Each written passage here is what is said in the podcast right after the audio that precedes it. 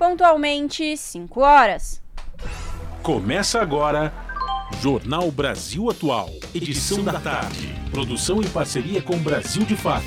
As notícias que os outros não dão. Movimentos populares, política, direitos humanos, economia, mundo do trabalho, cultura e prestação de serviço. Jornal Brasil Atual. Edição da tarde. Olá, hoje é sexta-feira, 28 de abril de 2023. Sextou, minha gente! Tá começando mais uma edição do Jornal Brasil Atual com a apresentação de Emerson Ramos e eu, Larissa Borer. E estas são as manchetes de hoje.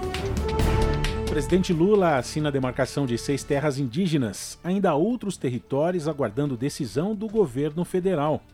Participantes do Seminário dos Povos Originários no Congresso Nacional defendem união de povos originários e tradicionais para evitar perda de direitos no Congresso. O governo confirma salário mínimo de R$ 1.320 e propõe regra de reajuste. A proposta foi anunciada por Luiz Marinho após reunião com Lula. O governo elege seis conselheiros e assume controle da Petrobras. A Assembleia de Acionistas confirmou indicações da União para Conselho da Petrobras, apesar de oposição do Comitê de Pessoas. Anderson Torres fornece senhas inválidas para a Polícia Federal ter acesso à nuvem de celular perdido e Moraes dá 48 horas para ex-ministro se explicar. Mais de 195 mil empregos com carteira assinada foram criados em março, segundo dados do CAGED. O governo Lula encerrou nesta semana mais uma etapa para colocar em prática o retorno do Mais Médicos. E como hoje sextou, a gente tem também as informações da nossa agenda cultural para você ficar por dentro das dicas para curtir o seu final de semana. São 5 horas mais 2 minutos pelo horário de Brasília. Participe do Jornal Brasil Atual por meio dos nossos canais. No facebook.com barra Rádio Brasil Atual. Você participa também pelo Instagram, arroba Rádio Brasil Atual. Também no Twitter, arroba RA Brasil Atual. E pelo WhatsApp, o número você já conhece, é o 11 96893 7672.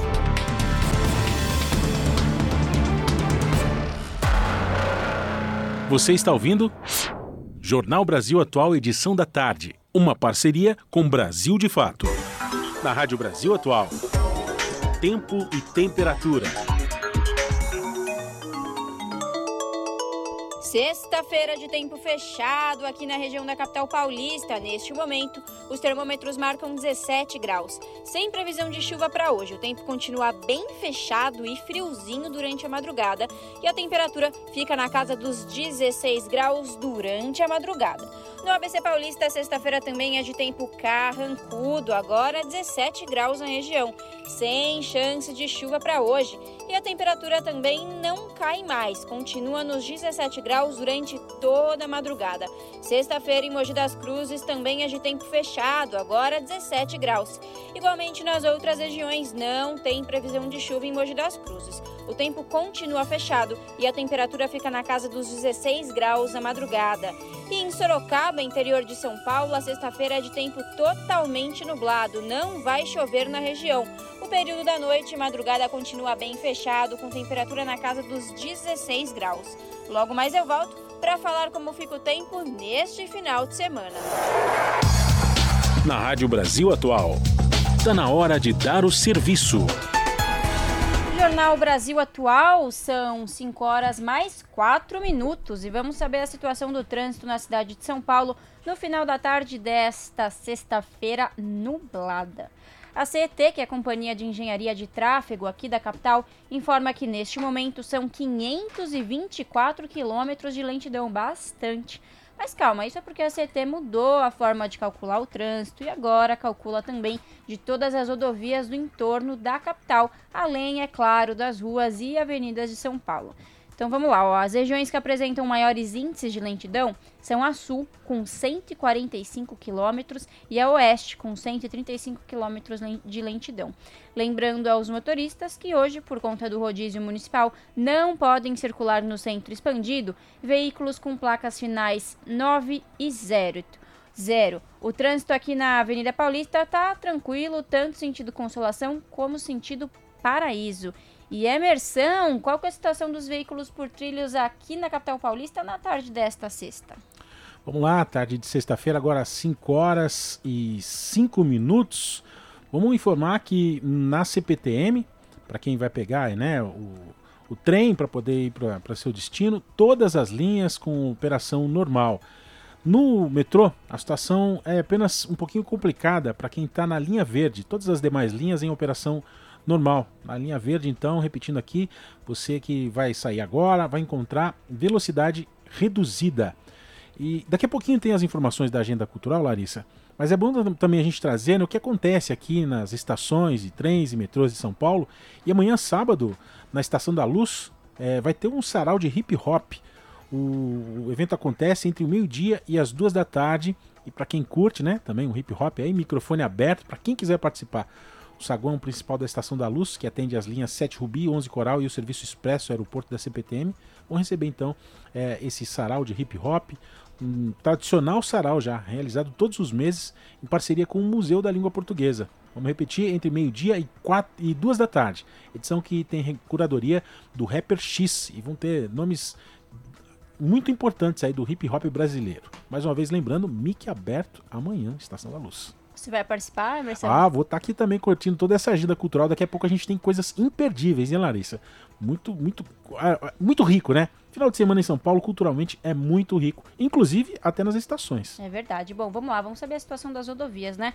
A Ecovias, que é a concessionária que administra o sistema Anchieta e Imigrantes, informa que hoje está tudo tranquilo. A rodovia Imigrantes, tanto sentido litoral quanto sentido capital, tudo tranquilo, viu, gente? Mesma coisa na rodovia Anchieta, tanto sentido São Paulo como sentido litoral, tudo maravilha, trânsito normal, tudo fluindo. Você que está nos ouvindo, quer mandar alguma atualização do trânsito para gente? Manda pelo WhatsApp, número 11 96893 7672. E você que vai pegar a estrada nesse final de semana, boa viagem!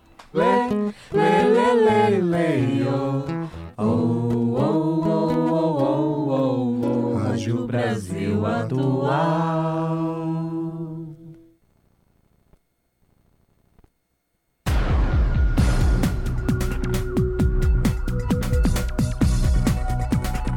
Jornal Brasil Atual. Edição da tarde. 5 horas e 7 minutos. O presidente Lula assinou a demarcação de seis terras indígenas e ainda há outros territórios aguardando decisão do governo federal. Vamos saber mais aqui sobre essa demarcação dessas primeiras seis terras com o repórter Madison Euler. Com 12 terras indígenas encaminhadas para demarcação, o governo federal anuncia a homologação de seis desses territórios nesta sexta-feira. Os decretos serão assinados nesta manhã pelo presidente Luiz Inácio Lula da Silva, durante o encerramento do ATL, Acampamento Terra Livre, uma grande plenária dos povos indígenas que ocorre todos os anos na capital federal. De acordo com o governo federal, as seis terras indígenas demarcadas são Arara do Rio Amônia, no Acre, o Neiuti, no Amazonas, Cariri Chocó, em Alagoas, Tremembé da Barra do Mundaú, no Ceará, Rio dos Índios, no Rio Grande do Sul e Avá Canoeiro, em Goiás. Durante a transição de governo, o grupo de trabalho criado para as questões indígenas havia apontado a importância da demarcação de 14 terras. O Ministério dos Povos Indígenas informou na semana passada que 12 haviam sido encaminhadas para homologação na Casa Civil. No entanto, seis ficaram de fora dos anúncios desta sexta. A edição deste ano do acampamento Terra Livre tem como tema O futuro indígena é hoje. Sem demarcação não há democracia. A campanha defende as demarcações para que as políticas públicas voltadas aos povos indígenas cheguem de fato a essas populações, que funcionem também a defesa e a proteção dos povos originários e o combate ao desmatamento, à violência e ao garimpo ilegal nas terras indígenas. Da Rádio Nacional em Brasília, Sayonara Moreno. Debatedores defendem união de povos originários e tradicionais para evitar perda de direitos no Congresso. A repórter Maria Neves acompanhou o seminário. Participantes do primeiro seminário dos povos originários no Congresso Nacional chamaram a atenção para o que classificam como uma nova estratégia para aprovar projetos que retiram direitos de povos indígenas e promovem retrocessos ambientais.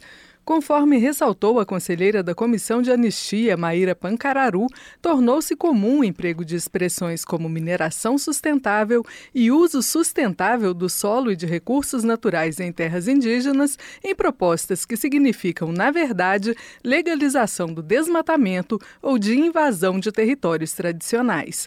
Maíra Pancararu, que também é advogada, ainda frisou que se trata de ludibriação com palavras bonitas, sem nunca consultar os povos afetados.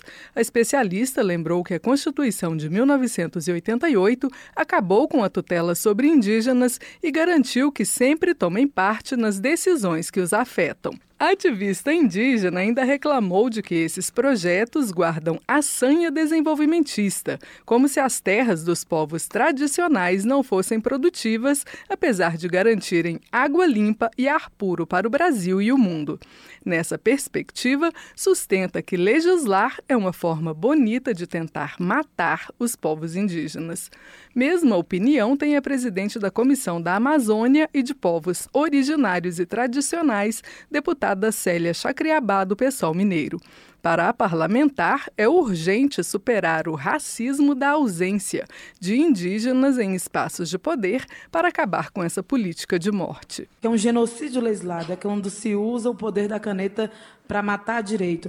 E é muito triste, vocês não imaginam a nossa presença aqui na responsabilidade enquanto parlamentar, quando nós vimos passar a emenda à medida provisória da Mata Atlântica, da flexibilização do desmatamento da Mata Atlântica, quando nós vimos passar aqui nessa casa a emenda à medida provisória também do direito de poluir do mercado de carbono, é porque é como se convidasse a gente a assistir uma matança de direito. Assim como Maíra Pancararu, a consultora do Programa de Políticas e Direito Socioambiental do Instituto Socioambiental, Adriana Ramos, destacou o grande número de projetos que tentam transformar o que hoje é considerado desmatamento ilegal em legal. Para a consultora ambiental, é imperativo não aceitar que o Brasil assuma o compromisso de combater apenas o desmatamento ilegal, porque com uma palavra numa lei ele pode se tornar legal. Ainda com relação a projetos relativos a indígenas, a professora do Instituto Brasileiro de Ensino, Desenvolvimento e Pesquisa, Roberta Amanajás, reforçou que toda proposta restritiva de direitos deve passar por consulta a esses povos. Além de constar na Constituição, o direito à consulta é previsto em tratados internacionais de que o Brasil é signatário, realçou. Diante dessa imposição legal, projetos como o que retoma a tese do chamado marco temporal deveriam passar por debate com as populações indígenas. Sem isso, na opinião da professora de Direito, a lei resultante não tem validade.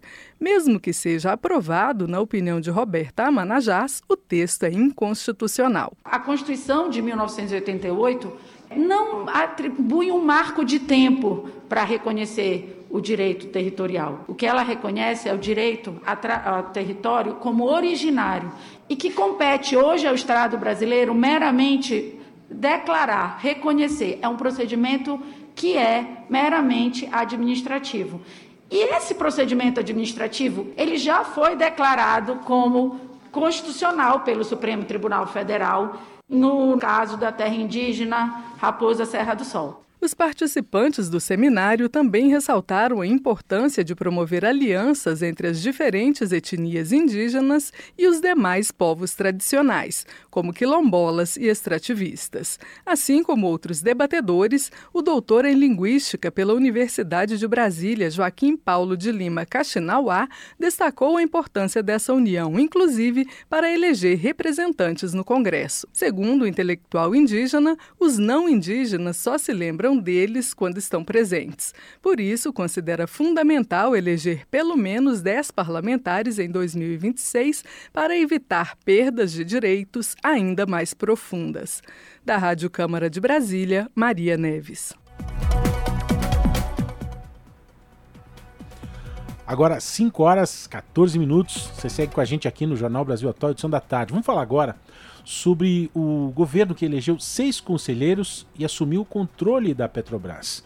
A Assembleia de Acionistas confirmou as indicações da União para o conselho da estatal, apesar da oposição do comitê de pessoas. Vamos saber aqui os detalhes com Talita Pires. O governo Lula conseguiu, nesta quinta-feira, obter maioria de representantes no Conselho de Administração da Petrobras. Uma Assembleia Geral de Acionistas da estatal elegeu seis indicados pela gestão do petista para a instância máxima de gestão da empresa, composta por 11 pessoas. Entre os indicados do governo foram eleitos Pietro Mendes para a presidência do Conselho, Efraim Cruz, Sérgio Rezende, Jean Paul Prats, que é o presidente da Petrobras, Vitor Sabac e Bruno Moretti.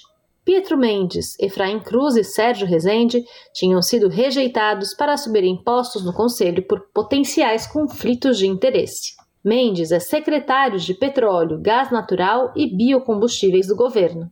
Efraim Cruz também é secretário do Ministério de Minas e Energia. Já Sérgio Machado Rezende foi ministro da Ciência e Tecnologia no governo Lula entre 2005 e 2010 e integra a estrutura decisória do PSB.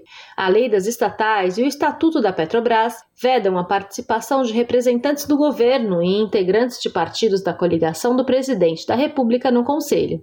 O presidente da Assembleia de Acionistas, Francisco Costa e Silva, ponderou antes da votação que o resultado da eleição é soberano.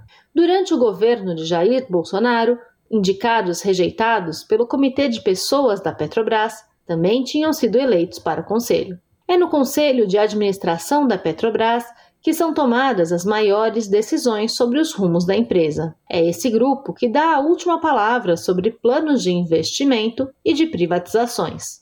O colegiado ainda pode alterar a política de preços da empresa, apontada por especialistas como o principal motivo da alta da gasolina e do diesel no país. Além dos seis membros indicados pelo governo, há uma representante dos funcionários da empresa, a geóloga Rosângela Busanelli. Outros quatro membros representam os acionistas minoritários. São eles José João Abdala Filho, Marcelo Gasparino, Marcelo Mesquita e Francisco Petros. Busanelli foi eleita por petroleiros para o cargo no Conselho. A categoria apoia o governo Lula. Ela, portanto, deve reforçar a posição da União em votações. A eleição de novos integrantes foi comemorada pela coordenação da FUP, a Federação Única dos Petroleiros. De São Paulo, da Rádio Brasil de Fato, com reportagem de Vinícius Konchinski, locução Talita Pires. 5 horas mais 17 minutos.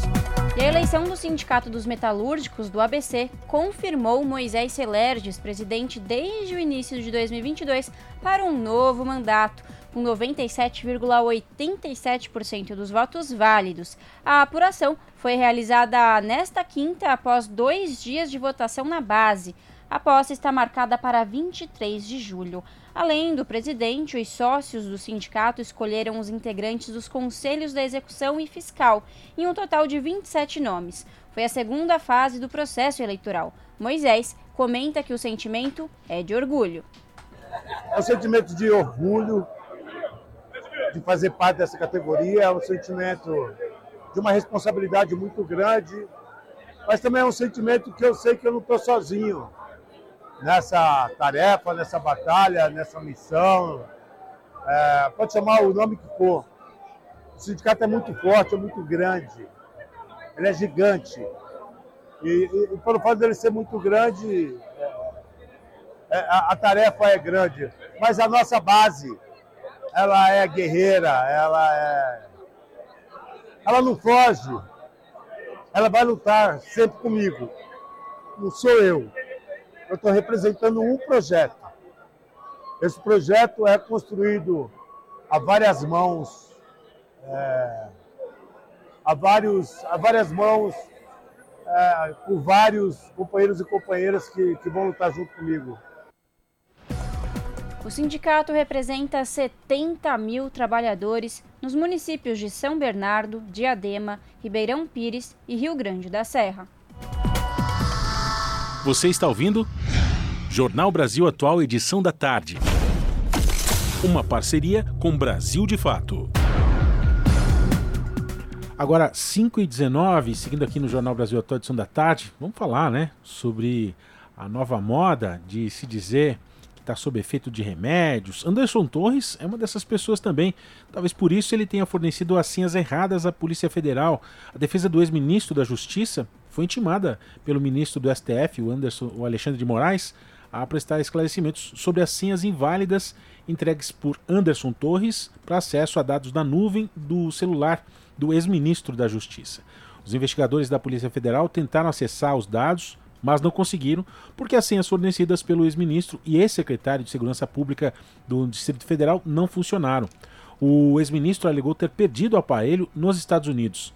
A Polícia Federal quer encontrar as mensagens relacionadas à minuta do golpe que foi encontrada na casa de Torres, além de informações sobre ações da Polícia Rodoviária Federal para tentar dificultar a ida de eleitores petistas às sessões eleitorais no segundo turno das eleições de 2022. Os advogados de Torres têm solicitado a saída do ex-ministro da prisão, alegando que a saúde dele está fragilizada e que Torres passou a colaborar com as investigações. O caso das senhas erradas dificulta então essa estratégia dos advogados do ex-ministro e ele deveria ser ouvido nessa semana, mas a Polícia Federal concordou em adiar o depoimento. 5 horas mais 20 minutos. O coronel da PM afirma que Exército protegeu o acampamento antidemocrático. A declaração foi dada nesta quinta-feira, dia 27, na CPI dos atos antidemocráticos da Câmara Legislativa do Distrito Federal. O Comando Militar queria apenas a retirada de comércio irregular. Os detalhes na reportagem de Gabriel Brum. O Comando Militar do Planalto impediu três vezes a retirada do acampamento antidemocrático da frente do QG do Exército em Brasília. A declaração é da coronel da Polícia Militar, Cíntia Queiroz de Castro, que é subsecretária de Operações Integradas da Secretaria de Segurança Pública. Ela falou nesta quinta-feira na CPI dos atos antidemocráticos da Câmara Legislativa do Distrito Federal. A coronel era a responsável pelo planejamento para a segurança no dia 8 de janeiro, quando ocorreram as invasões golpistas na sede dos três poderes em Brasília. Cíntia diz que foram três tentativas para remover o acampamento. E todas as vezes que a gente ia iniciar a operação, sempre tinha uma uma resposta do Comando Militar do Planalto. Eu não sei se ele recebeu, se essa determinação veio do Comando Militar do Planalto ou se ele recebeu essa ordem de cima. Era cancelada na hora e as tropas eram desmobilizadas. Segundo a coronel Cíntia, o comando militar queria apenas a retirada de comércio irregular no acampamento. Quando chegava nas reuniões, a gente meio que era surpreendido porque o comando do militar do Planalto, ele informava que as operações que fossem desencadeadas dentro do DCMU era apenas para tirar o comércio irregular de ambulantes, que não era permitido, por exemplo, tocar nas barracas dos acampados, a gente não poderia mexer na cozinha coletiva. Nós procuramos a comunicação social do Exército, mas não recebemos uma resposta até o fechamento desta reportagem. Da Rádio Nacional em Brasília, Gabriel Brum. Agora, 5 horas e 22 minutos, a gente segue aqui no seu Jornal Brasil Atual, edição da tarde. Bom, vamos trazer aqui um termo bastante comum no jornalismo, é mais um, uma gíria, um gueto, né? Que se usa no gueto do jornalismo. É, como se fosse uma piada interna, né? Bom, vamos lá. É, os jornalistas sabem o que é uma barrigada, o que é uma barriga, né? Quando um jornalista traz uma informação ali que ele não apurou direito, é um erro. Traz um erro. Foi o que aconteceu com a CNN. A CNN provocou aí, né? É, até uma reunião do governador de São Paulo, Tarcísio de Freitas, e o presidente Lula. Eles conversaram por telefone na quinta-feira a respeito dessa fake news divulgada pela CNN, uma divulgação de informações sobre uma suposta negociação do governo de São Paulo com a empresa ucraniana Antonov. Reportagem da CNN afirmou que Antonov deixou de investir 50 bilhões de dólares aqui no Brasil devido às falas do presidente Lula a respeito da guerra entre Rússia e Ucrânia. E depois do desmentido público da empresa, a CNN Brasil publicou uma reportagem em que a secretária de Negócios Internacionais de São Paulo, comandada a Secretaria de Negócios, né, comandada por Lucas Ferraz, afirmou ter recebido representantes da Antonov para tratar do tema. A estatal ucraniana soltou uma nova nota em que diz não ter representantes no Brasil. No governo do estado há suspeitas de que os supostos funcionários da empresa não são do Antonov e que o governo caiu numa espécie de armadilha. Auxiliares de Tarcísio de Freitas disseram que o episódio queimou o secretário Lucas Ferraz. O episódio é considerado desastroso por auxiliares do Palácio dos Bandeirantes, porque criou uma crise com o governo federal. Nas redes sociais, os ministros de Lula criticaram o governador de São Paulo por produzir uma fake news contra a administração federal. Você está ouvindo? Jornal Brasil Atual, edição da tarde. Uma parceria com Brasil de Fato. 5 horas mais 25 minutos. Governo confirma salário mínimo de R$ 1.320 e propõe regra de reajuste. Proposta foi anunciada por Luiz Marinho após reunião com Lula. Os detalhes na reportagem de Gésio Passos. O reajuste anual do salário mínimo terá como base a inflação mais o PIB de dois anos anteriores. A proposta do governo foi anunciada nesta quinta-feira pelo ministro do Trabalho e Emprego, Luiz Marinho, após reunião com o presidente Lula e representantes de centrais sindicais. E a política de recuperação permanente, valorização permanente do salário mínimo irá por projeto de lei. Portanto, tem este ano para tramitar porque entra a primeira validade, será janeiro do ano seguinte, considerando a reposição da inflação acrescida do PIB consolidado, ou seja, dois anos anteriores. A mesma forma que, vale, que teve validade no governo Lula e no governo Dilma. A proposta será enviada para análise do Congresso Nacional de forma de projeto de lei. A política será a mesma adotada nos governos anteriores de Lula e de Dilma Rousseff sobre o valor prometido para o novo salário mínimo a partir de 1 de maio de R$ 1.320, Marinho afirmou que será garantido por meio de medida provisória, que será enviada ao Congresso até a próxima segunda-feira. O ministro do Trabalho ainda destacou que a política de valorização do salário mínimo movimenta a economia e fortalece o emprego. Nós tivemos processo de crescimento da renda, cresceu o emprego formal, é, não impactou na inflação, não impactou sequer na, na receita da Previdência. Impactou sim positivamente, porque impactou na geração de emprego. Você tem uma ideia, nós saímos de 2003 do estoque de empregos formais de 21 milhões para crescendo, chegando em 2014 com 40 e quase 42 milhões de empregos formais. As centrais sindicais reivindicavam que a política garantisse a reposição de ganho real posterior ao governo Dilma quando o salário foi reajustado apenas pela inflação. Mas o ministro Luiz Marinho disse que o governo não poderá garantir que essa regra será atendida neste momento. Da Rádio Nacional em Brasília, Gésio Passos. Agora, 5h27, o Jornal Brasil Atual, edição da tarde. Uma audiência no Senado, a ministra Tebet cobrou do Banco Central juros que permitam crescimento econômico a ministra do Planejamento diz que o cenário político e econômico do Brasil mudou desde que a Selic chegou aos 13,75% ao ano. Vamos saber mais aqui sobre essa informação com Douglas Matos. A ministra do Planejamento, Simone Tebet, cobrou responsabilidade do Banco Central para tratar da taxa básica de juros, a Selic, hoje em 13,75% ao ano, uma das mais altas do mundo. Tebet participou nesta quinta-feira, dia 27, de um debate no Senado sobre Selic, inflação e crescimento econômico. O presidente do Banco Central, Roberto Campos Neto, também esteve no evento sentado na mesma mesa que Tebet. O ministro da Fazenda, Fernando Haddad, também participou, assim como economistas e representantes de entidades empresariais e de defesa dos direitos do consumidor. Campos Neto já tinha ido ao Senado na última segunda-feira para falar sobre os juros. Ele repetiu dados econômicos que, segundo ele, indicam por que o banco elevou a Selic a 13,75% ao ano e a mantém assim desde o ano passado. O atual patamar da Selic tem sido criticado com frequência pelo presidente Lula. O petista acha que os juros impedem a retomada do crescimento econômico no país. Tebet, em sua fala, reforçou a importância da inclusão do crescimento no debate sobre a Selic. Juros, inflação e crescimento são três coisas que precisam andar juntas, não podem estar isoladas, mas especialmente da minha parte, é importante dizer como ministra do Planejamento e Orçamento, o crescimento não pode ficar no meio do caminho. Tebet também disse ser favorável à autonomia do Banco Central concedida por lei sancionada pelo ex-presidente Bolsonaro. A ministra ressaltou, por outro lado, que o BC não pode ficar alheio à política brasileira porque interfere nela. O Banco Central é autônomo e é bom que o seja. E, portanto, o governo não interfere nas decisões técnicas do Banco Central. Mas o Banco Central também não pode considerar que as suas ações são apenas técnicas. São técnicas, mas também são decisões que interferem na política, especialmente os seus comunicados e as suas atas.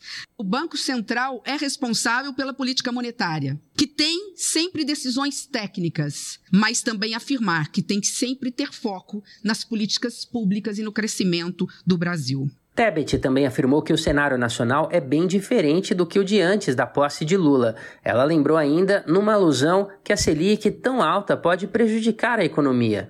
Antes da fala de Tebet, o ministro da Fazenda também falou sobre o tema, mas não fez críticas ao BC durante o debate. Fernando Haddad alertou que, sem crescimento, o Brasil não vai dar conta das demandas sociais. Eu sou da opinião que os conflitos distributivos no Brasil são tão severos que eles só se equacionam com o crescimento.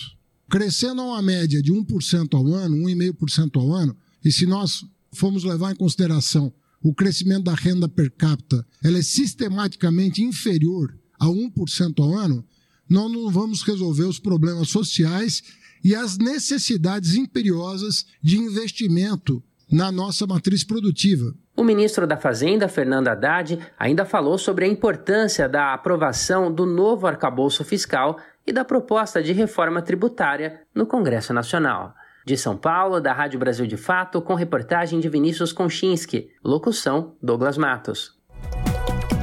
E Haddad defende abrir caixa preta das renúncias fiscais no país. Ministro quer harmonia entre política fiscal, monetária e prudencial os detalhes na reportagem de Priscila Mazenotti. Na comissão geral que debateu taxa de juros, inflação e crescimento, o ministro da Fazenda, Fernando Haddad, disse o seguinte: desacelerar a economia por conta de juros causará problemas na arrecadação e citou setores que estão sendo drasticamente afetados. Ele ainda complementou: política fiscal, monetária e prudencial têm de trabalhar em harmonia. Se a economia continuar desacelerando por razões ligadas à política monetária, nós vamos ter problemas fiscais, porque a arrecadação vai ser impactada. Eu não tenho como dissociar o monetário do fiscal. Se eu desacelero a economia, saindo de 4% para 3%, para 2%, para 1%, eu vou ter impactos fiscais. Mesmo que para isso, segundo Haddad, tenha de se tomar medidas impopulares. Não é fácil tomar medidas impopulares mas são medidas que justamente saneiam as contas para permitir um horizonte de planejamento maior. Haddad ainda voltou a dizer que é preciso abrir a caixa preta das renúncias fiscais,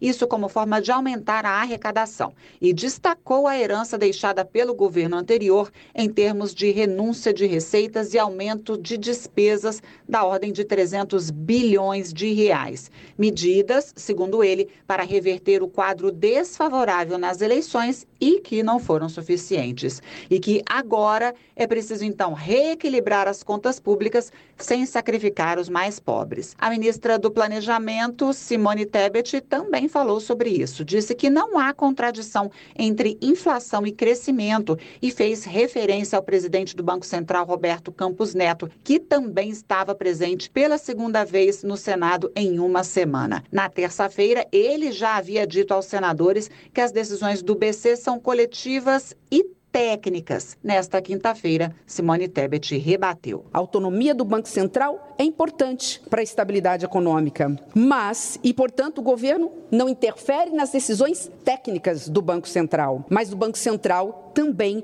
não pode considerar que as suas ações são apenas técnicas. São técnicas, mas também são decisões que interferem na política, especialmente os seus comunicados e as suas atas. Roberto Campos Neto falou em seguida e usou praticamente o mesmo discurso de terça. Falou em metas de inflação, que aliás a inflação é um imposto perverso, segundo ele, e que o Banco Central sempre suaviza os fluxos, tentando trazer o mínimo de custo possível para a sociedade. Outras autoridades foram ouvidas, como representantes da Confederação Nacional dos Transportes, da FEBRABAN e ex-ministros da Fazenda, além do ex-deputado Rodrigo Maia. Da Rádio Nacional em Brasília, Priscila Mazenotti.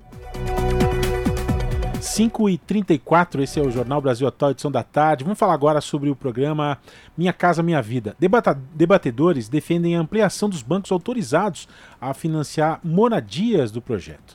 O assunto foi discutido numa audiência pública da comissão mista que analisa a medida provisória do programa habitacional. Vamos saber aqui mais informações com Carol Teixeira. O tema do debate foi o financiamento e desafios do programa, o retorno das operações financiadas e avanços das operações subsidiadas do projeto Minha Casa Minha Vida. Os debatedores defenderam que, além do Banco do Brasil e da Caixa Econômica Federal, outros bancos possam financiar o Minha Casa Minha Vida. O programa habitacional foi retomado pelo governo federal por meio de uma medida provisória e agora aguarda aprovação pelo Congresso Nacional. O diretor executivo de habitação da Caixa, Rodrigo Souza, destaca a importância e a dificuldade da operação da faixa 1, que abrange pessoas com menor orçamento e precisam de empresas capazes de executar a obra com baixo custo. Trabalho social reforçado pelo ente público, né, não só no cadastro e seleção das famílias, mas principalmente na gestão antes da obra e durante e pós a, a entrega do empreendimento. Né? Então é muito importante essa operação do, do faixa 1 ela não é para curiosos, assim, a empresa tem que saber fazer, a entidade tem que saber fazer, porque ela é uma conta muito apertada, né? Então a gente precisa ter empresas boas e a gente tem empresas, tanto empresas executoras de obra como entidades organizadoras que, que reconhecidamente performaram muito bem no programa. Além disso, Rodrigo defende que é preciso que o programa retome e entregue as obras paradas. O vice-presidente da Associação Brasileira das Entidades de Crédito Habitacional e Companhias Hipotecárias ABEC, Roberto Abdala, que já trabalhou anteriormente com o programa, ressalta sua importância, destacando que é preciso debater alternativas conjuntas para o financiamento de habitações de interesse social, a finalidade de auxiliar os que mais precisam de assistência. Então, aqui eu acho que uma das, das, das, questões que a gente tem que debater com muita profundidade é a busca de alternativas de funding para financiar tanto habitação de mercado como habitação de interesse social, porque é, a gente tem que levar em consideração que, assim, se nós tratarmos esses dois temas como temas concorrentes do mesmo funding, nós vamos continuar tendo aquela curva onde, onde a faixa mais baixa vai estar sempre muito pouco assistida. Essa é uma realidade que a gente tem que ter clareza no país. Outras audiências estão marcadas na comissão para dar continuidade ao debate e chegar ao relatório final que será votado pelos plenários da Câmara e do Senado, sob a supervisão de Maurício Desante, da Rádio Senado, Carol Teixeira. 5 horas mais 37 minutos. E PNUD, Programa das Nações Unidas para o Desenvolvimento, propõe reformas para o sistema de proteção social no Brasil. Os detalhes na reportagem de Oussama El Guauri levar a inclusão econômica para as áreas rurais e fortalecer a rede de assistência social do país. Essas são duas das propostas para que o Brasil enfrente com prosperidade os desafios das próximas décadas. As recomendações estão no Relatório de Proteção Social para o Brasil, feito pelo Banco Mundial e pelo PNUD, o Programa das Nações Unidas para o Desenvolvimento. Apesar dos índices de pobreza terem aumentado nos últimos dois anos, o documento reconhece que o Brasil avançou de forma significativa entre 2001 e 2020 na prestação de serviços de proteção social, tendo o maior programa de transferência de renda do mundo. Mesmo assim, ainda não é possível cobrir totalmente a desigualdade e a pobreza. Por isso, é preciso discutir reformas nas áreas de emprego, assistência e seguridade social. Em relação ao trabalho, o que se defende é uma reforma tributária que torne mais justa a cobrança de impostos e a melhoria de programas de proteção contra o desemprego, inclusive frente ao avanço da tecnologia nos postos de trabalho. Na assistência social, a ideia é unificar os programas fragmentados de transferência para as famílias, como, por exemplo, os que protegem as crianças desde o Bolsa Família até descontos no imposto de renda. É o que explica Luiz Henrique Paiva, especialista em proteção social do PNUD. Esse sistema de proteção à criança é cheio de buracos e tem algumas sobreposições. É, 17 milhões de crianças não recebem nada é, e metade desses 17 milhões de, de crianças estão no texto terço inferior da distribuição de renda, ou seja, são as mais pobres. Se a gente unificar essas transferências e universalizar essas transferências, nós não estamos transmitindo, uh, transferindo mais dinheiro para os mais ricos, pelo contrário, nós vamos transferir para quem está na parte de baixo, inferior da distribuição de renda. De acordo com o estudo, é preciso também fortalecer os serviços de assistência social, inclusive para atender famílias vítimas de desastres naturais por causa das mudanças climáticas. E também é preciso definir um orçamento sustentável para o Bolsa Família. Na Previdência Social, a sugestão é reformar o benefício mínimo por idade avançada e eliminar as diferenças de idade na aposentadoria. Ao todo, o Banco Mundial e o PNUD apresentaram 10 propostas para o Brasil enfrentar as mudanças climáticas, tecnológicas e demográficas nos próximos 20 anos. O documento completo pode ser consultado em bancomundial.org.br. Da Rádio Nacional em Brasília, Osama El Gauri. Jornal Brasil Atual, edição da tarde. Muito obrigado pela companhia. Você que segue com a gente aqui nos 98,9 FM, agora 5h40. Vamos falar agora sobre empregos. E mais de 195 mil empregos com carteira assinada foram criados em março. Os dados do CAGED foram divulgados pelo Ministério do Trabalho e Emprego ontem, quinta-feira, dia 27. Vamos saber mais aqui na reportagem de Gésio Passos. Março registrou mais de 195 mil empregos com carteira assinada. Os dados do CAGED foram divulgados pelo Ministério do Trabalho nesta quinta-feira. A criação de empregos formais foi positiva em 22 estados, com destaque para São Paulo.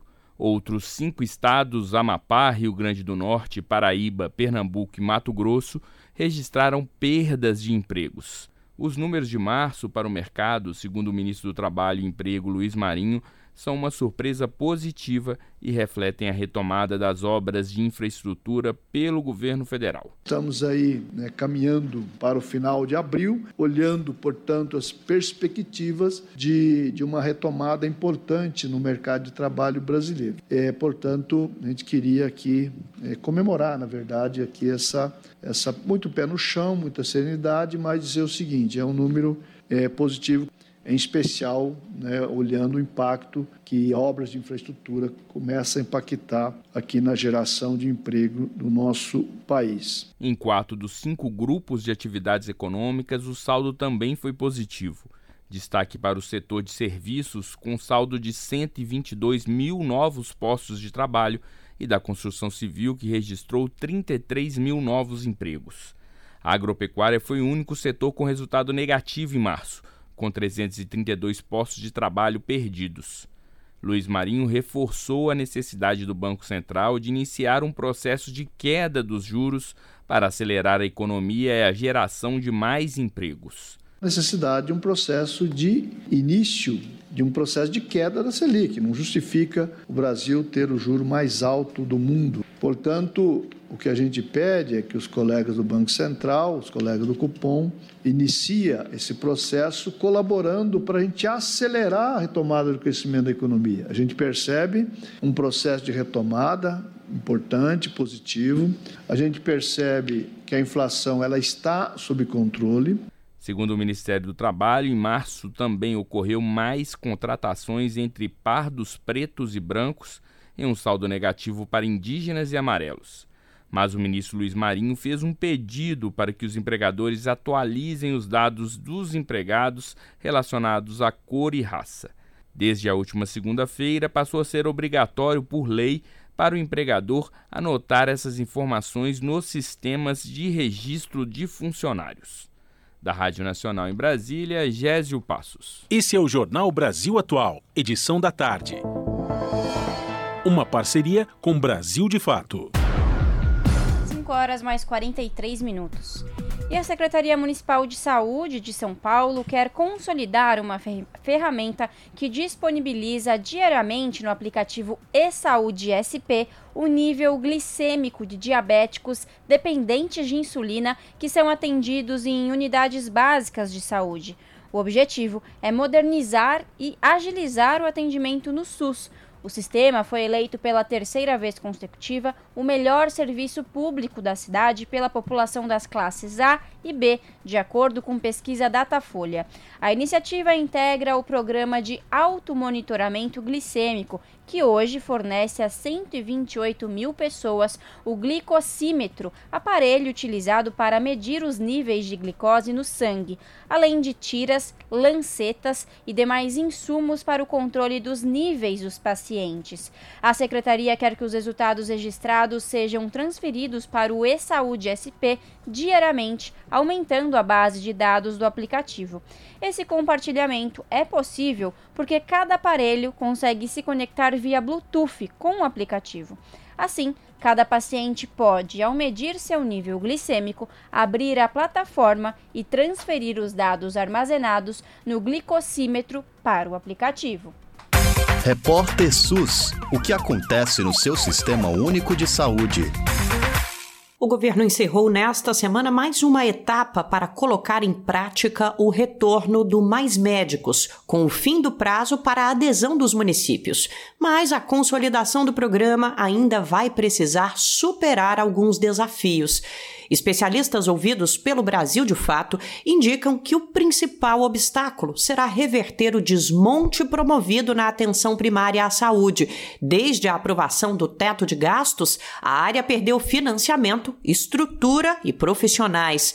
A fragilização da porta de entrada do SUS teve continuidade nos quatro anos do governo de Jair Bolsonaro e o enfraquecimento do Mais Médicos faz parte dessa equação. O ex-presidente chegou a anunciar um substituto para o programa em 2019, que só saiu já no final da gestão bolsonarista. Agora, o governo federal precisará correr atrás do prejuízo, como afirma o médico e especialista em saúde coletiva Davidson Viana, vice-presidente da Abrasco, a Associação Brasileira de Saúde Coletiva. A gente tem é, um cenário de um desafio que é retomar o programa, né? Ele ficou abandonado nesses últimos é, quatro anos, né? Inclusive, ele só não terminou por causa da pandemia, porque o governo federal, na sua inação, viu que o Mais Médico era a melhor opção, né? Para o provimento rápido de profissionais o edital lançado recentemente pelo governo de Luiz Inácio Lula da Silva para a retomada do programa abriu mais de 6 mil vagas, que serão distribuídas em cerca de 2 mil municípios de todo o Brasil. Isso inclui mil novos postos na Amazônia Legal. Mas abrir postos de trabalho em locais remotos e enviar profissionais para as comunidades não é suficiente para que o Mais Médicos se consolide estruturalmente. Luiz Antônio Facchini, professor do Departamento de Medicina Social da Universidade Federal de Pelotas e coordenador da rede de pesquisa em atenção primária à saúde da Abrasco, ressalta que é preciso também viabilizar atrativos profissionais. Existem muitos desafios na formulação e operacionalização de programas como Mais Médicos. Dentre eles, destaco a necessidade de construção de um processo de efetivação de um quadro permanente de profissionais na atenção primária à saúde e no Sistema Único de Saúde. Para isso, a estratégia de saúde da família e o Sistema Único precisam viabilizar planos de carreira, cargos e salários para seus profissionais, com vínculos estáveis, proteção social e oportunidade de desenvolvimento e definição de projetos de vida no serviço público. Um ponto considerado estratégico no relançamento do Mais Médicos é a formação dos profissionais e das profissionais. Segundo dados do Ministério da Saúde, mais de 40% dos participantes desistem do programa para buscar capacitação. Para reverter esse índice e reduzir a rotatividade, o programa vai oferecer oportunidades educacionais, como a possibilidade de realização de especialização com foco em medicina da família. O Ministério da Educação atuará junto com o Ministério da Saúde para viabilizar essas ações. Davidson Viana pontua que a união entre as duas pastas traz mais alcance e facilita a fixação de profissionais em regiões mais afastadas os médicos que vão é, fazer a atenção, eles recebem, além do curso de especialização, eles recebem a supervisão institucional de um supervisor ligado a uma universidade, que uma vez é por mês está com ele para tirar dúvidas e acompanhar o trabalho clínico. Luiz Augusto Facchini afirma que o programa tem potencial de expandir a estratégia de saúde da família do SUS e mudar a realidade de locais com vazios assistenciais. A possibilidade de motivar médicos e médicas do Brasil para participar do Mais Médicos tem múltiplas vantagens. Uma é fortalecer os laços desses jovens com a diversidade e a riqueza cultural do país. Também merece destaque a participação da juventude médica brasileira na constituição de uma ampla rede de profissionais do SUS e da estratégia de saúde da família, constituindo, portanto, um corpo permanente, não apenas provisório, mas permanente, de profissionais para atender a população e atuar em todos os âmbitos do Sistema Único de Saúde. Criado em 2013 por meio de uma medida provisória que posteriormente foi convertida em lei, o Mais Médicos tem a finalidade de formar recursos humanos para que o SUS esteja presente onde há escassez ou ausência de profissionais. Inicialmente, o programa previa um período de três anos para a atuação dos contratados e contratadas. A retomada este ano aumentou esse prazo para quatro anos, prorrogáveis por igual período. De São Paulo, da Rádio Brasil de Fato, com reportagem de Juliana Passos e Nara Lacerda, locução Nara Lacerda. Jornal Brasil Atual. Edição da tarde. E metade das crianças em Angola, no meio rural, nunca foi vacinada, diz Unicef. Em Semana Mundial de Imunização, país africano tenta recuperar atrasos na cobertura vacinal. 43% dos menores não receberam nenhuma dose da vacina em 2021. Aumento do financiamento pode ajudar a reorganizar os serviços. A reportagem é de Felipe de Carvalho. A baixa cobertura de saúde primária e as limitações para armazenar imunizantes são alguns dos desafios para a expansão da vacinação em Angola. O país está na lista das 20 nações com maior quantidade de crianças que não receberam nenhuma dose de vacina. No meio rural, 50% dos menores nunca foram imunizados. Nesta Semana Mundial de Imunização, a ONU News conversou com o chefe de saúde e nutrição do Fundo das Nações Unidas para a Infância, UNICEF, em Angola, Frederico Brito. De Luanda, ele falou de iniciativas e oportunidades para fortalecer a vacinação desde os níveis institucionais até o nível comunitário. Nas zonas urbanas, em que está a crescer o uh, mercado, digamos, um, o setor privado uh, de atendimento na área da saúde. Então é preciso que haja uma uh, negociação com as entidades que providenciam serviços privados que possam ter um pacote completo de cuidado de saúde primário, que inclui a vacinação. Portanto, isto pode ser feito através de convênios com o governo para que, de fato, esse direito básico uh, das crianças angolanas e também das mulheres eh, eh seja uh, realizado através uh, de toda a rede sanitária que está disponível. Brito lembrou que Angola viveu um conflito de longa duração que destruiu a infraestrutura sanitária no nível periférico.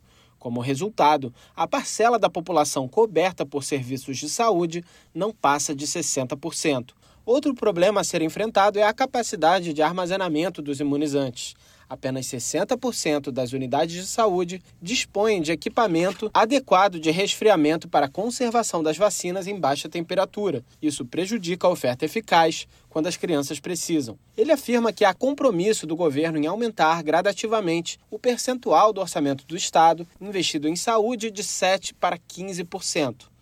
Antes mesmo da semana da imunização, uh, houve uma necessidade de fazer um engajamento a nível uh, mais alto, a nível uh, de, do governo, no sentido de assegurar de que haja uma, um esforço concertado de financiamento a, a, nível da imunização e cuidado de saúde primário, através de uma iniciativa, de um evento que decorreu no ano passado, chamado Primeiro Fórum uh, de Cuidado de Saúde Primária e Imunização. Portanto, neste fórum houve oito compromissos que foram assumidos uh, pelo governo a nível uh, central, a nível ministerial, portanto, Ministério das Finanças, Saúde, Ministério da Administração Territorial e também a nível uh, das províncias e municípios, no, no, sentido de colocar em marcha ações que visam colmatar esta situação que Angola vive de elevado número de crianças de 0 e baixas coberturas vacinais de, de rotina.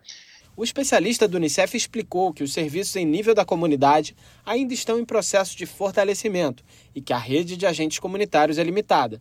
Ele considera fundamental a discussão com as pessoas que recebem os serviços sobre barreiras que encontram para a vacinação, para criar serviços resilientes e adaptados às necessidades da população. Da ONU News em Nova York, Felipe de Carvalho. Ameaça de El Ninho, ONU prepara ações para mitigar risco de seca e cheias. Efeitos do fenômeno climático apontam para a falta de chuva no sul da África, América Central e Extremo Oriente Asiático, com crescente insegurança alimentar. FAO prepara plano para reduzir efeitos. A reportagem é de Mayra Lopes. Com um número recorde de pessoas em insegurança alimentar aguda, a Organização das Nações Unidas para Alimentação e Agricultura identifica as partes do mundo mais vulneráveis ao El Ninho e as medidas que podem ser tomadas para mitigar os riscos. Após três anos de presença prolongada, o Laninha deixou o cenário atmosférico global, dando lugar a uma transição para o El Ninho um evento climático que normalmente distribui padrões climáticos na direção oposta. Embora possa ser um alívio para algumas regiões afetadas pela seca, como o chifre da África, o fenômeno pode significar problemas para outras partes da África, América Central e Extremo Oriente Asiático. As áreas do norte da América do Sul também estão ameaçadas por uma seca potencial, enquanto na Austrália, normalmente, diminuem as chuvas. Embora a precipitação seja um alívio para os agricultores na Argentina e no Oriente Próximo, o El Ninho também pode causar graves inundações, o que pode prejudicar a agricultura e aumentar o risco de doenças. Este é um risco particular que a FAO examinou em relação à África Oriental que enfrentou quatro anos de déficits extremos de chuva e onde a recuperação levará muito tempo de qualquer maneira, mesmo que elas finalmente retornem. Austrália, Brasil e África do Sul, todos os principais produtores e exportadores de grãos, estão entre os países em risco de seca, assim como outras nações da África Central e Ocidental, Sudeste Asiático e Caribe. Da ONU News em Nova York, Mayra Lopes. As notícias que os outros não dão. Jornal Brasil Atual. Edição da tarde. Uma parceria com Brasil de Fato. E a Comissão da Câmara de Defesa dos Direitos da Mulher debateu como combater as altas taxas de feminicídio no país. A reportagem é de Paula Bitar. No ano passado, 18,6 milhões de mulheres sofreram alguma forma de violência, que vai desde a psicológica até a física, ou seja, mais de 50 mil mulheres sofreram violência a cada dia no país, um estádio de futebol lotado. Os dados foram apresentados por Samira Bueno, diretora executiva do Fórum Brasileiro de Segurança Pública, durante a audiência da Comissão de Defesa dos Direitos da Mulher, que discutiu ações para combater as altas taxas de feminicídio no país. Em 2020, 2022, 36% dos assassinatos de mulheres foram feminicídios. De acordo com a lei, o feminicídio é o assassinato de mulheres em contexto de violência doméstica e familiar ou por menosprezo ou discriminação à sua condição de mulher. Samira Bueno apontou como grave o dado de que 45% das mulheres que se disseram agredidas não fizeram nada após sofrerem a mais grave das agressões, nem mesmo procurar a família falar sobre prevenção passa por a gente desmistificar um pouco esse debate sobre gênero e sobre equidade de gênero, que me parece que foi muito distorcido no Brasil nos últimos anos. Né? Quando a gente fala de igualdade de gênero, a gente está falando sobre iguais condições para homens e mulheres, para meninos e meninas. E isso precisa ser algo incorporado nos currículos escolares, né? A gente precisa provocar uma reflexão sobre esses papéis sociais, né, para promover relações mais saudáveis e pautadas pelo respeito e pela equidade. Outros pontos necessários apontados por Bueno são o debate sobre fatores de risco para o feminicídio, como acesso a armas de fogo e abuso de álcool e outras drogas, a atuação junto aos autores da violência para a construção de uma masculinidade não violenta e a ampliação de recursos financeiros reduzidos nos últimos quatro anos. A diretora executiva do Fórum de Segurança Pública também defendeu um olhar para os órfãos dos feminicídios, já que muitas vezes o autor do crime é o pai da criança, que ou é preso ou se suicida. Na Câmara, diversas propostas prevêem a possibilidade de pagamento de pensão a órfãos de mulheres vítimas de feminicídio. Débora Piscirilo, pesquisadora do Núcleo de Estudos da Violência da USP, apontou entre as causas para o aumento nos feminicídios a pandemia de Covid-19, o crescimento de discursos de ódio que fomentam violências e a falta de investimentos. Ela destacou em que acredita ser necessário mais investimento. Para melhor compreender os motivos do aumento dos casos de feminicídio e procurações de prevenção, é necessário maior conhecimento acerca das dinâmicas em torno desse crime, o que significa maior investimento em inteligência policial e em pesquisa sobre o assunto, pois só conseguimos combater o que conhecemos. Sabemos, por exemplo, que mulheres negras são as principais vítimas de feminicídios no Brasil, o que indica que as ações de prevenção precisam considerar essa particularidade. Autora do requerimento para a realização da audiência, a deputada Silvia Alves, do União de Goiás, contou sua experiência pessoal e apontou a importância da prevenção do feminicídio. Eu sou vítima de um lar de violência doméstica em que meu pai tentou matar minha mãe na nossa frente por diversas vezes, por estrangulamento, ela sendo amarrada, dando veneno para minha mãe na nossa frente. E eu acho que o feminicídio é totalmente evitável. Totalmente evitável. Existe uma escala para o feminicídio. Amine Haddad Campos, juíza auxiliar da presidência do Conselho Nacional de Justiça, ressaltou a cultura atual que coisifica a existência da mulher como fator para a violência de gênero.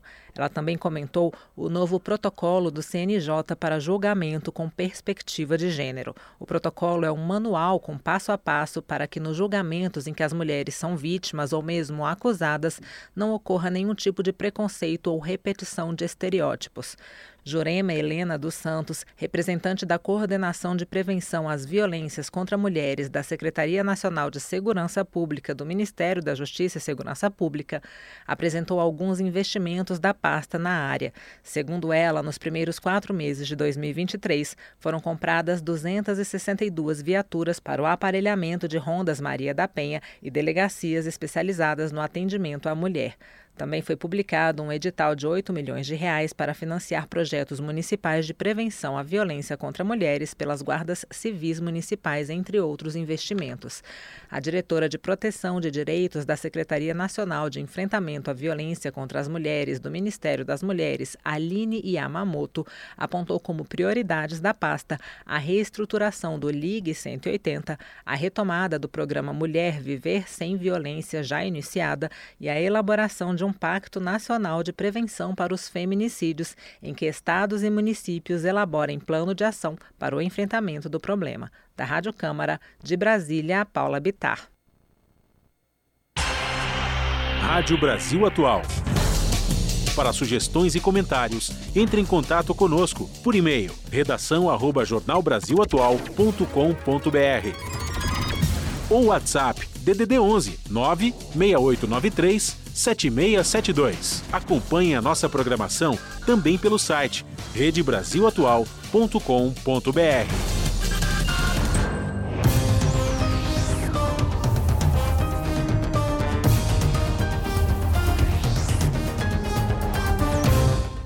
Dezoito horas mais dois minutos e chegou o momento de fazer conexão com a redação do seu jornal para a gente ficar sabendo quais são os destaques do dia.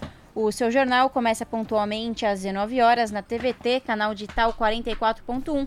E você, ouvinte, telespectador, também pode acompanhar pelo canal do YouTube, youtube.com.br. No comando dela, a apresentadora Ana Flávia Quitério. Boa noite, Ana Flávia. Quais são os destaques desta sexta-feira que está com um pôr do sol maravilhoso?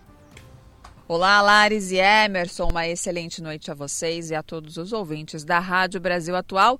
E vamos aos destaques da edição de hoje aqui do seu jornal, para a gente cestar com felicidade. Afinal de contas, temos aí uma emenda de feriado, né, para descansar. Quer dizer, para quem não for trabalhar na segunda, eu vou trabalhar, mas para quem não, serão três dias aí de puro descanso. Bom, neste 2023, a Volkswagen completa 70 anos no Brasil. A empresa nasceu em 1953 em um galpão no bairro do Ipiranga, em São Paulo, e seis anos depois ganhou uma fábrica, localizada até hoje em São Bernardo do Campo, na ABC Paulista. É um pouquinho da história aí da Volkswagen. Bom, as linhas de montagem deram vida a modelos históricos, né? Não tem como não lembrar do Fusca, da Kombi, Brasília. E uma história que também foi construída com o trabalho e luta dos metalúrgicos da ABC pela defesa dos empregos e direitos. Ou seja, são 70 anos de muita luta, histórias, e vocês vão acompanhar na nossa reportagem. E para homenagear as vítimas de acidentes e doenças de trabalho, a Fundacentro realizou hoje um evento que contou com a participação de entidades sindicais, Ministério Público e o ministro do Trabalho, Luiz Marinho. Outro destaque também na nossa, é, nos nossos, na, na edição de hoje aqui do seu jornal, a Corte Interamericana de Direitos Humanos julga o Brasil por violações em quilombos, com a construção do centro de lançamento de Alcântara, no Maranhão. Trata-se do projeto, para quem não se lembra, das Forças Armadas, e é a primeira vez na história que o Estado brasileiro poderá ser responsabilizado por atentar contra os direitos de quilombolas. Mais de 300 famílias foram removidas e milhares de pessoas são afetadas até hoje pela base espacial. E hoje voltaremos a exibir a nossa agenda cultural, né? Para quem for passar o feriado prolongado aqui pela capital paulista, tem opções de cultura, entretenimento e lazer aí que estão bem imperdíveis. Vai ter música, exposições e também muita coisa bacana no Dia do Trabalhador. Shows aí com vários artistas que vale a pena conferir. Bom, esses foram os destaques da edição de hoje aqui do seu jornal. Mas mais notícias e informações e o restinho, né? Da agenda cultural vocês conferem pontualmente às sete da noite comigo no seu jornal. Bom programa, Lares e Emerson. Um beijão grande para todo mundo e até daqui a pouco. Jornal Brasil Atual, edição da tarde. Uma parceria com Brasil de Fato. Larissa e ouvintes, a gente segue aqui no nosso Jornal Brasil Atual, edição da tarde dessa sexta-feira, para falar agora sobre os destaques da nossa agenda cultural, com bom entretenimento custando pouco ou até mesmo de graça. Vamos começar falando aqui sobre o espetáculo Vienen por mim, que está em exibição no Sesc Avenida Paulista, uma peça que fala sobre pessoas trans. Importante salientar que esse tema é quase sempre falar de violência. Vienen por mim visa fomentar a conscientização de pessoas cisgêneras sobre a existência e humanização de corpos trans com o intuito de modificar as relações sociais existentes. A poesia e a performance são utilizadas como ferramentas de ativismo a fim de calcar possíveis transformações sociais, como a não objetificação de pessoas trans e também a fetichização como prerrogativa de humanização desses corpos tão marginalizados que, na maioria das vezes, nem chegam a ser considerados como humanos pela maior parte das pessoas. Então o espetáculo Vienen por mim, do Sesc da Avenida Paulista, está em exibição nessa sexta e amanhã sábado, às 8 e meia da noite. E no domingo, dia 30, às 6 e meia da tarde. Sesc Avenida Paulista fica na Avenida Paulista 119, na Bela Vista, acesso fácil pelo metrô Brigadeiro. A entrada custa R$ 30 inteira, 15 meia, e para quem tem a credencial plena do Sesc, o ingresso custa apenas 10 reais. Agora a gente fala aqui sobre uma roda de samba.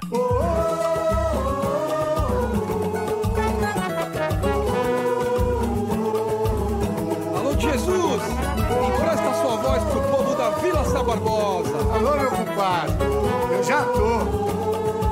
Vambora. Batucantos e recebe o compositor Aquiles da Vila, um dos grandes compositores do samba enredo da Mocidade Alegre. Ele chega como convidado do programa Batucantos para compartilhar com o público a experiência criativa com enredos e também com sambas de meio do ano. Essas rodas de samba são gratuitas e acontecem sempre no último sábado do mês no bar Vila Sá Barbosa, que fica no centro de São Paulo, na rua Doutor Jorge de Miranda, 691, na Luz. Essa roda acontece amanhã, sábado, dia 29, às 4 da tarde.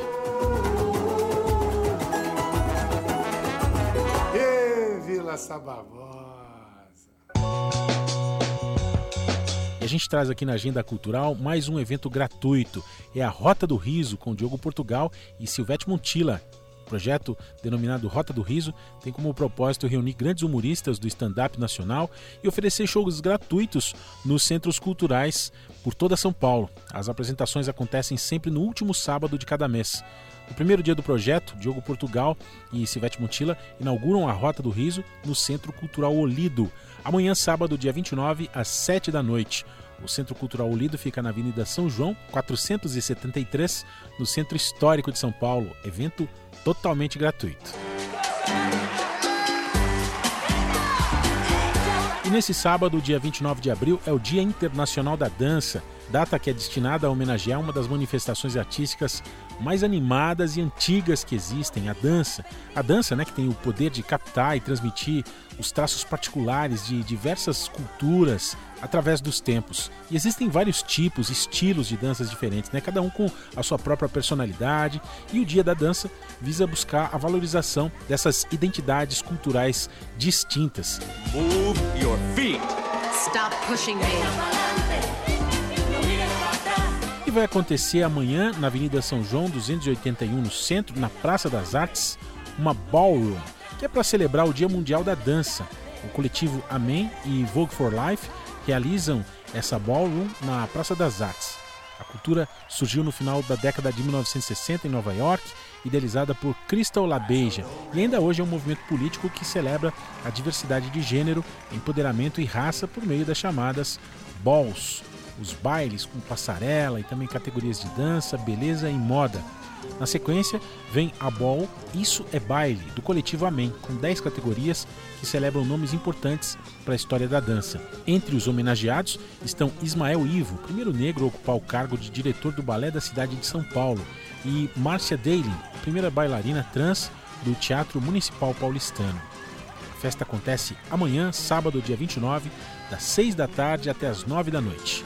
Ballroom na Praça das Artes, Avenida São João 281, no centro de São Paulo, evento totalmente gratuito.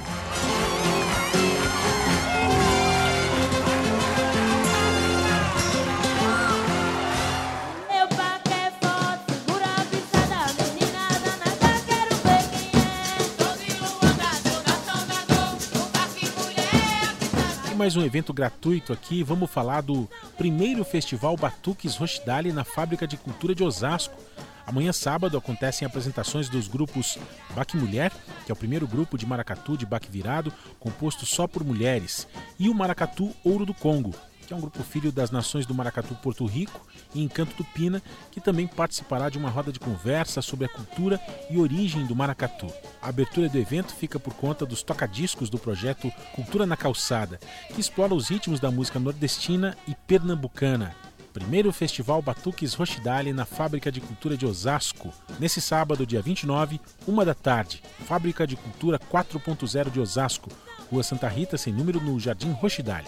Participação é gratuita.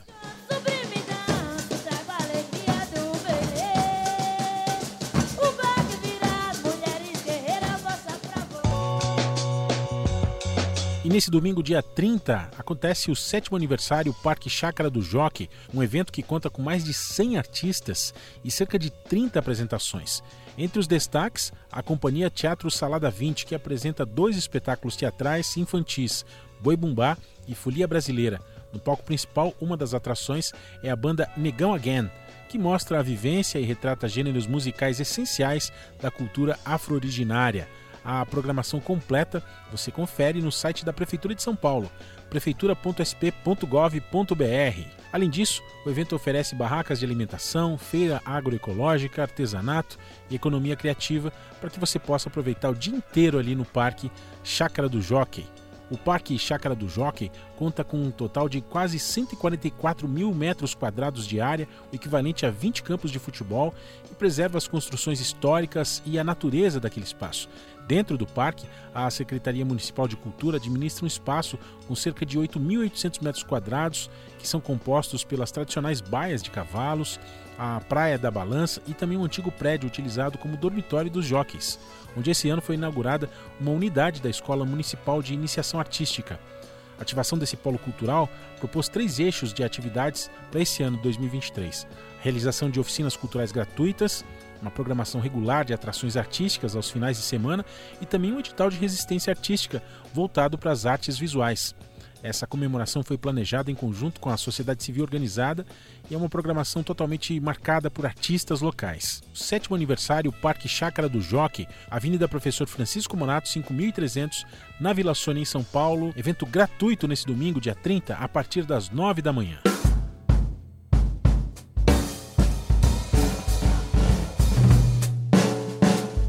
Esse dia 30 de abril marca o Dia Internacional do Jazz.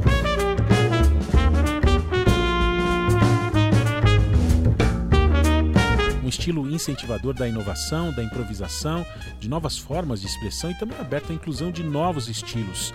E também se associa ao gênero jazz, o diálogo entre culturas e também influência em jovens.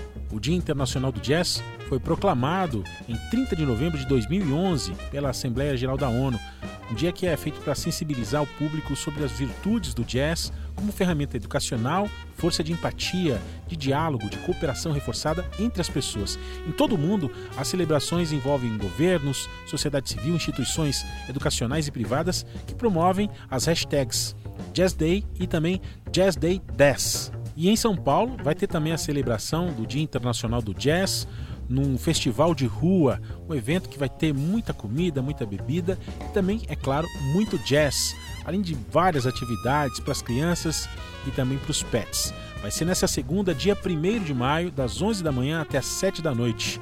Vai ser ali na rua Antônio de Macedo Soares, 1373, no Campo Belo. Mais um dos eventos gratuitos aqui da nossa agenda cultural.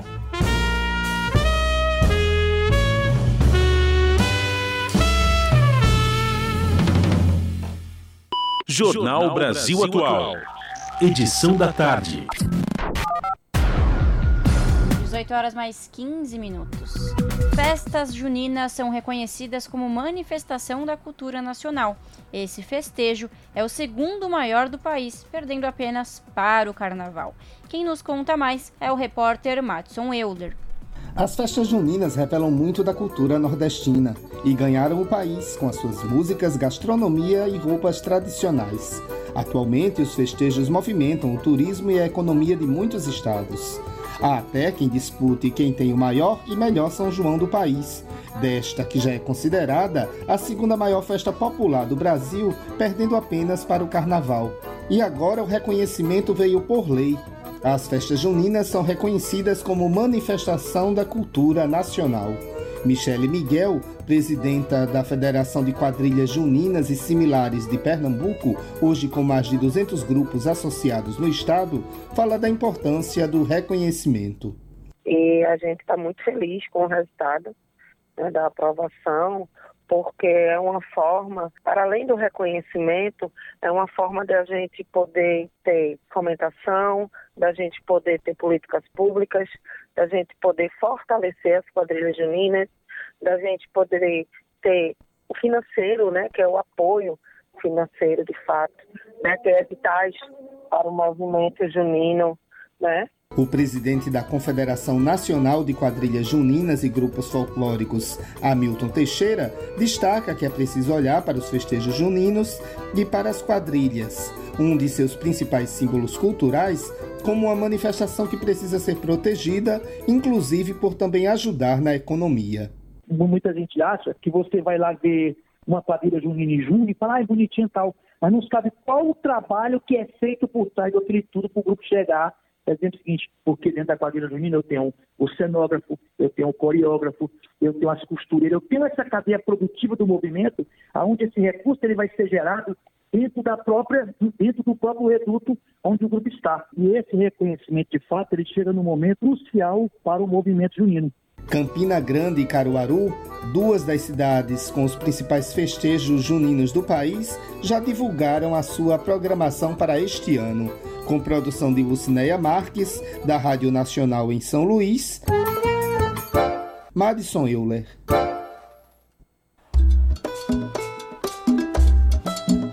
E agora a gente segue de pagode. Vamos falar sobre o Pagode da 27 no Sesc Paulista, no feriado, 1 de maio. Povo guerreiro, bate tambor, comemorar a liberdade, mas a igualdade não chegou.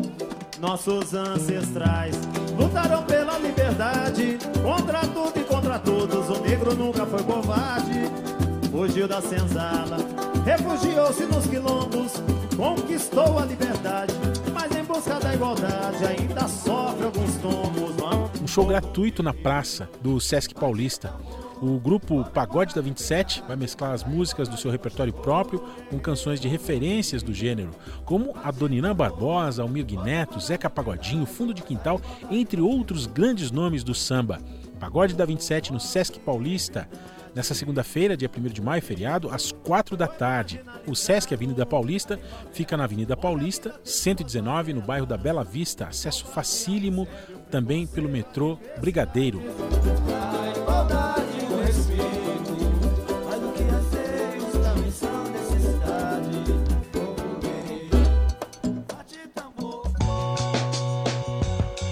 Agora a gente fala sobre cinema. E para celebrar o Dia do Trabalho, o Petra Belas Artes mantém no dia 1 a Segunda do Trabalhador, que tem ingressos a preços mais baratos, valendo para qualquer filme que tiver em cartaz. E entre eles, os blockbusters Super Mario Bros, o filme, vai ter também A Baleia, que deu o Oscar a Brendan Fraser, vai ter também Bo Tem Medo e além de o chamado 4, Samara Ressurge, Filmes campeões de bilheteria, grandes sucessos comerciais né, que estão em exibição. E além desses filmes com valor especial, o público também pode acompanhar a programação gratuita que a companhia Base vai fazer às três da tarde na fachada do cinema. Uma apresentação que é baseada no longa franco-argelino Dançando no Silêncio. Petra Belas Artes, na Segunda do Trabalhador, especial no feriado 1 de maio. Vários horários. O Petra Belas Artes fica na Rua da Consolação, 2423, Consolação. Os ingressos custam 20 reais inteira e 10 reais meia.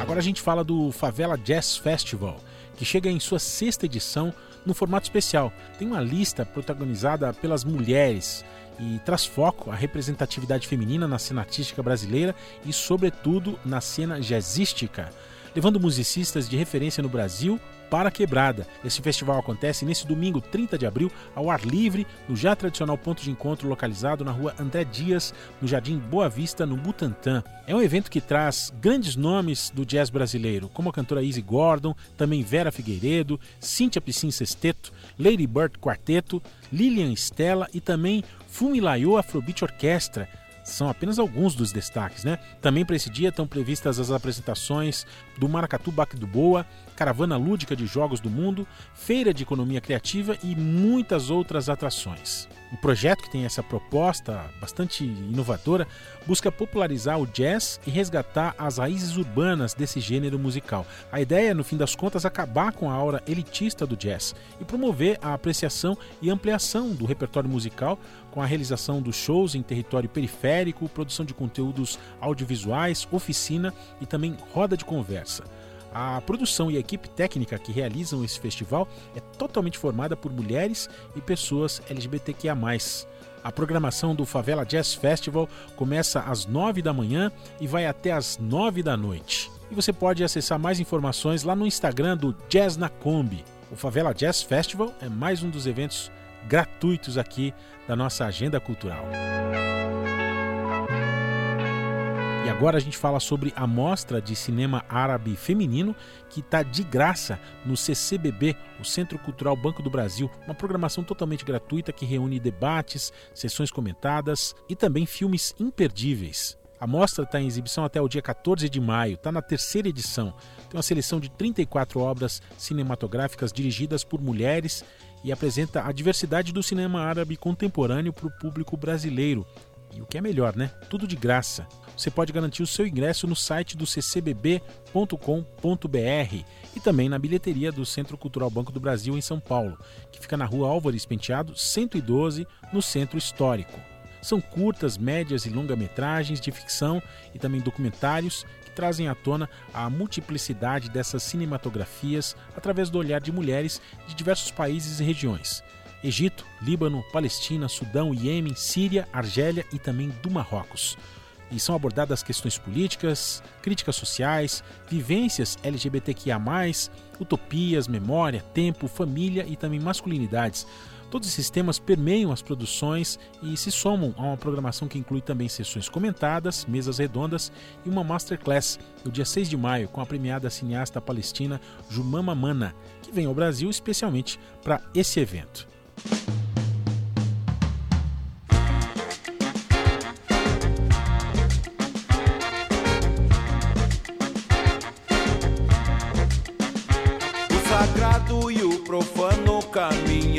De mãos dadas em plena terra do sol. Na verdura, na bonança, no pecado, Deus e o diabo na terra do sol. E o Sesc Pompeia recebe um show inédito de Monkey Giant e Black Mantra. As bandas lançam o EP Terra do Sol, no Sesc Pompeia, um projeto que traz uma forte influência das vertentes musicais da diáspora africana. Mesmo gueto paulistano em que o reggae, o raga, o rap e a cultura do sound system se instalaram nos últimos anos, antes foram habitados pela cultura dos bailes black e que aconteciam nas periferias da cidade de São Paulo. E esse show inédito acontece hoje, sexta-feira, 28 de abril, na comedoria do Sesc Pompeia. Os ingressos custam 40 reais inteira, 20 meia e para quem tem a credencial do Sesc, 12 reais. O EP que as bandas estão lançando conta com as faixas Terra do Sol, De Boa e Vitrola, que são acompanhadas por uma nova linguagem musical construída com encontro entre os dois repertórios e universos artísticos que juntos lapidam novas sonoridades e também possibilidades. Terra do Sol é o single de estreia e também nomeia o EP desse projeto, que junta essas duas linguagens artísticas paulistanas expressivas. O Monkey Giant, cantor, compositor e figura emblemática da cultura Sound System, e também a big band de funk e soul Black Mantra. Nesses encontros de criação entre banda e compositor, a música nasceu de maneira coletiva e se destaca entre as outras por propor uma junção de elementos do afrobeat, ritmo africano mesclado ao funk setentista e também a música nordestina. A letra da música, assinada por Monkey Giant, sincretiza as vivências de um sobrevivente urbano, fazendo uma reflexão sobre os conflitos de poderes e crenças que perduram na sociedade por muitas gerações. Um paralelo ao clássico filme do cinema novo Deus e o Diabo na Terra do Sol, de Glauber Rocha. Ao longo do processo de pós-produção da música, surgiu a possibilidade da participação de Jorge do Peixe, do Nação Zumbi, e também de Formiga Dub. E o Jorge, com um timbre de voz único, interpreta uma parte da letra que, segundo Monkey Giant, foi criada já pensando nessa possibilidade, dando mais sentido na dinâmica e na estrutura do som. E o Formiga Dub toca rabeca, instrumento de origem árabe, que é uma das marcas registradas desse músico e produtor de João Pessoa, marcando um movimento de transição, onde a música se transforma do afrobeat de Fela Cut para o baião de Luiz Gonzaga, abrindo assim esse portal né, para essa conexão. As cantoras Luana Jones e Senhorita Paula também somam a potência nos coros e backing vocals de todas as músicas, assim como o percussionista Rafael Coelho assina as incríveis percussões que estão presentes nesse EP, que tem vários e diversos climas. A mixagem e masterização ficou por conta do produtor e engenheiro de som Mike Pelancone, conhecido como Príncipe Fett, que já trabalhou com artistas como Lily Allen, Gregory Isaacs, The Last Poets, Holy Cook e desde 2017 tem uma conexão direta e também uma troca musical frequente com Monkey Giant. Então esse show inédito do Monkey Giant e Black Mantra acontece hoje no Sesc Pompeia.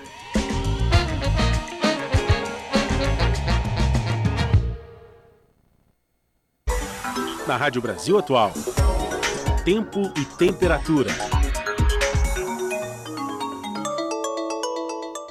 Semana na capital paulista será de tempo nublado, chuva e o sol até que aparece entre nuvens. No sábado, dia fechado com previsão de chuva a partir do período da tarde, com máxima de 22 graus e mínima de 16 graus. E no domingo, o sol aparece entre nuvens, já não tem previsão de chuva e a temperatura sobe com máxima de 26 graus e mínima de 17 graus. Em Santo André, São Bernardo do Campo e São Caetano do Sul, o final de semana será de friozinho e tempo nublado. E claro, tem chuva aí. Sábado, máxima de 21 graus e mínima de 16 graus. Dia chuvoso, sem sol. E no domingo, tempo abre, dia de sol entre nuvens, sem chance de chuva e a temperatura continua mais baixa, com máxima de 24 graus e mínima de 17 graus. Tempinho chuvoso também em Mogi das Cruzes. Sábado tem previsão de chuva para o dia todo. Chuva com intensidade fraca moderada, com máxima de 22 graus e mínima de 15 graus. E no domingo já não chove, mas o tempo continua fechado, com máxima de 24 graus e mínima de 17 graus. E em Sorocaba, o final de semana será de tempo parcialmente nublado, o sol aparece e não tem previsão de chuva. No sábado, máxima de 25 graus e mínima de 16 graus. E domingo, máxima de 27 graus e mínima de 18 graus. E olha, para quem tá curioso para saber como fica segunda-feira, o sol volta a brilhar e a chuva vai embora. O 1 de maio é uma data para reafirmar e fortalecer nossas lutas históricas em defesa dos direitos da classe trabalhadora. É o momento de estarmos juntos para celebrar nossas conquistas e nos preparar para os novos desafios. Por isso, neste 1 de maio unificado das centrais sindicais, Dia do Trabalhador e da Trabalhadora, teremos um grande ato político no Vale do Anhangabaú, com representantes de todos os poderes e movimentos populares, além de apresentações artísticas e culturais unindo as vozes de trabalhadores e trabalhadoras a partir das 10 horas da manhã. Venha fazer parte deste dia de luta, reflexão, resistência e celebração. 1 de maio de 2023. Emprego, renda, direitos e democracia para todos e todas. Apoio SESI pelo futuro do trabalho. E foi! Fica por aqui o Jornal Brasil Atual, edição da tarde, que teve a apresentação de Emerson Ramos e eu, Larissa Borer, e claro, os trabalhos técnicos dele, Fábio Balbini. Fique agora com um papo com Zé Trajano e depois às 19 horas tem seu jornal. Na segunda-feira, a TVT e a Rádio Brasil Atual terá programação especial cobrindo o Dia do Trabalho, 1 de maio. É isso mesmo, Emerson? Isso mesmo. Queria lembrar que além dos atos políticos, vai ter shows com grandes nomes da música. Vamos citar só alguns: Zé Geraldo, Tony Gerais, Almirzinho, Dexter, muita gente boa, hein, Larissa? É Segunda-feira. Gente, bom final de semana, bom feriado a todos. Tchau!